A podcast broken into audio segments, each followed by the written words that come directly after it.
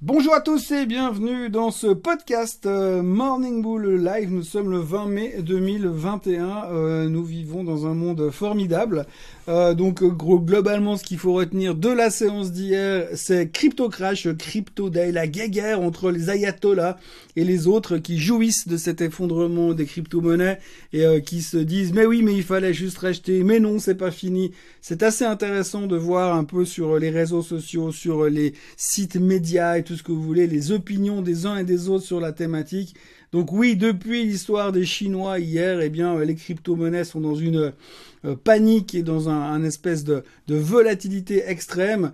Et c'est vrai que les avis ne sont pas euh, modérés, ce ne sont que des avis extrêmement tranchés. Euh, quand on regarde les graphiques de rebond aujourd'hui, c'est juste des rebonds complètement débiles. Euh, j'ai jamais vu des reversals pareils sur des sur des, des, titres euh, auparavant, des trucs comme ça, mais on a déjà eu des flash crash sur le S&P 500, soit.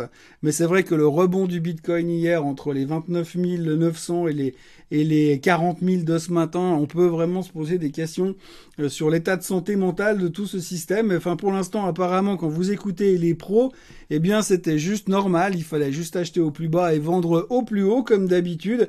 Et en tout cas, il y a une sérénité euh, dans le monde des ayatollahs, des crypto-monnaies, comme quoi, de toute façon, tout va bien se passer et que ça ira très très haut bientôt, plus tard. C'est une évidence et tout va bien se passer. Donc visiblement les réglementations des pays ne leur posent aucun problème. Euh, la Chine n'est qu'un détail, même si demain les Américains venaient à réglementer les crypto-monnaies, ça n'aurait aucune importance puisque c'est tellement bien, tellement cool, tellement beau, euh, tellement chouette. Donc aujourd'hui, on a encore beaucoup de volatilité sur les, crypto-monnaies, on l'a encore vu ce matin, cette nuit. Euh, le Bitcoin est passé par les 35 000 avant de finir à 40 000. Donc il y a un peu de tout et de rien dans le meilleur des mondes. Donc à suivre, beaucoup de volatilité, comme je l'ai dit, beaucoup d'opinions tranchées. On a eu beaucoup de, de gens qui étaient hilars de voir l'effondrement hier. Et puis maintenant, je pense qu'il y a ceux qui, euh, vu après le rebond depuis hier soir, je pense qu'il y en a d'autres qui doivent rigoler dans l'autre sens. Mais enfin bref, c'est toujours assez impressionnant les extrêmes. Mais qui dit extrême dit aussi beaucoup de volatilité. Donc visiblement, ce n'est pas terminé et on n'a pas fini d'en parler.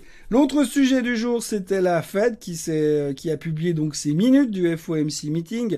Euh, ce qui était assez intéressant, c'était de voir euh, ce qui a été dit. Donc ils ont, en dehors du fait que M. Powell disait qu'il ne montrait pas les taux avant 18 mois et que l'inflation était sous contrôle, on a vu quand même que dans les discussions qu'il y a eu à l'intérieur de la Fed, c'était pas aussi évident que ça et qu'il y avait quand même certaines personnes qui disaient qu'il fallait commencer à réfléchir, à se préparer à une stratégie de hausse des taux, euh, puisque les, les informations qu'on nous donne aujourd'hui laissent supposer que l'inflation serait peut-être pas si sous contrôle que ça et qu'il allait falloir intervenir plus rapidement que prévu.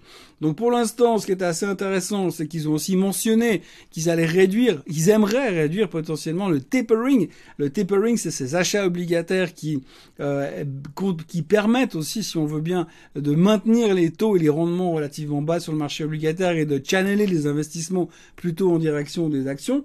Donc si on commence à réduire ce tapering, normalement, ça devrait faire remonter les rendements et les rendements remontant, il y aura peut-être des gens qui vont dire oui, ben moi, pour ce type de risque, je préfère aller prendre de l'obligataire que des actions. La question, c'est que une fois que tout ça sera mis en place, ce sera pas forcément bon pour la tech parce qu'on sait que un environnement de, taux élevés et d'inflationniste n'est pas bon pour la tech. Et pourtant, Hier soir, la tech rebondissait bien plus fort et bien de meilleure façon que le reste du marché. Alors pourquoi?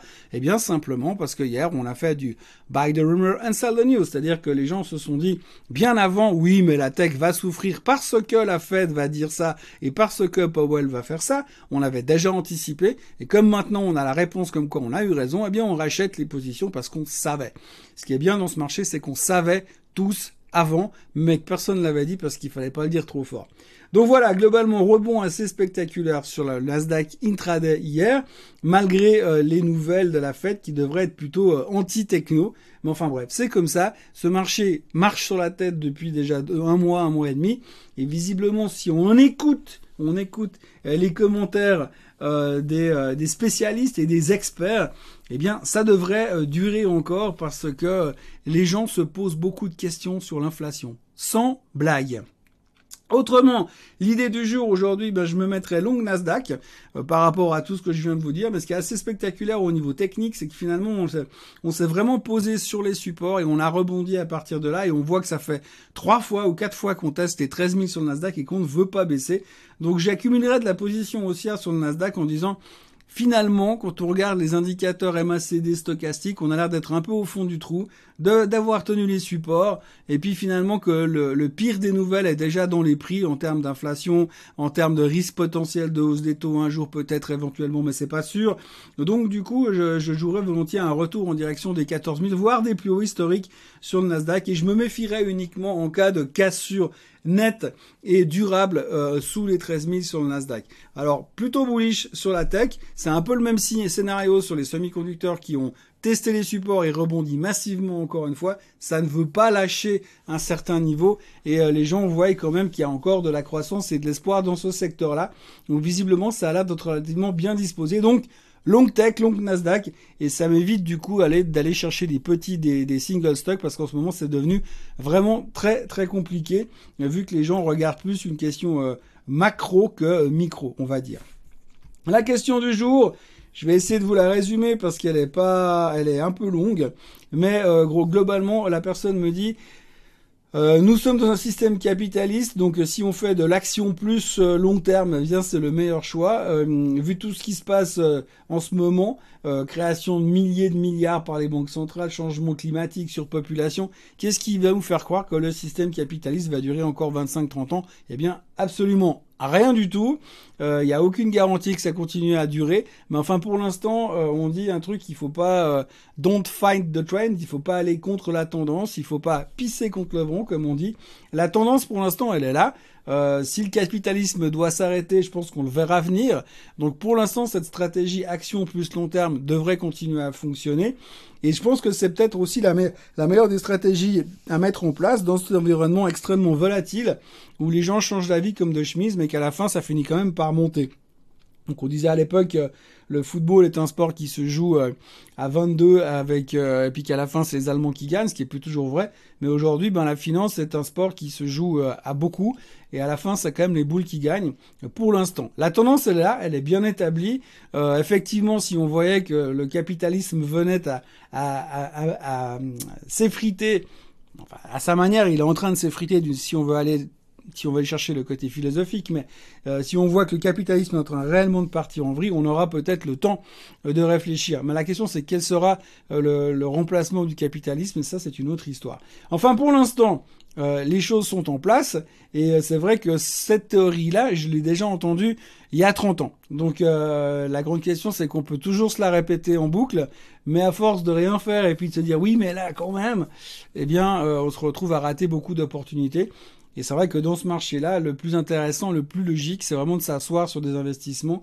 Et la personne qui me pose la question expliquait aussi qu'un de ses, euh, un de ses patients, euh, qui, est, qui est gestionnaire de fortune, lui dit d'investir tout dans un ETF sur le monde, un ETF World, de revenir dans 25 ans pour prendre les profits.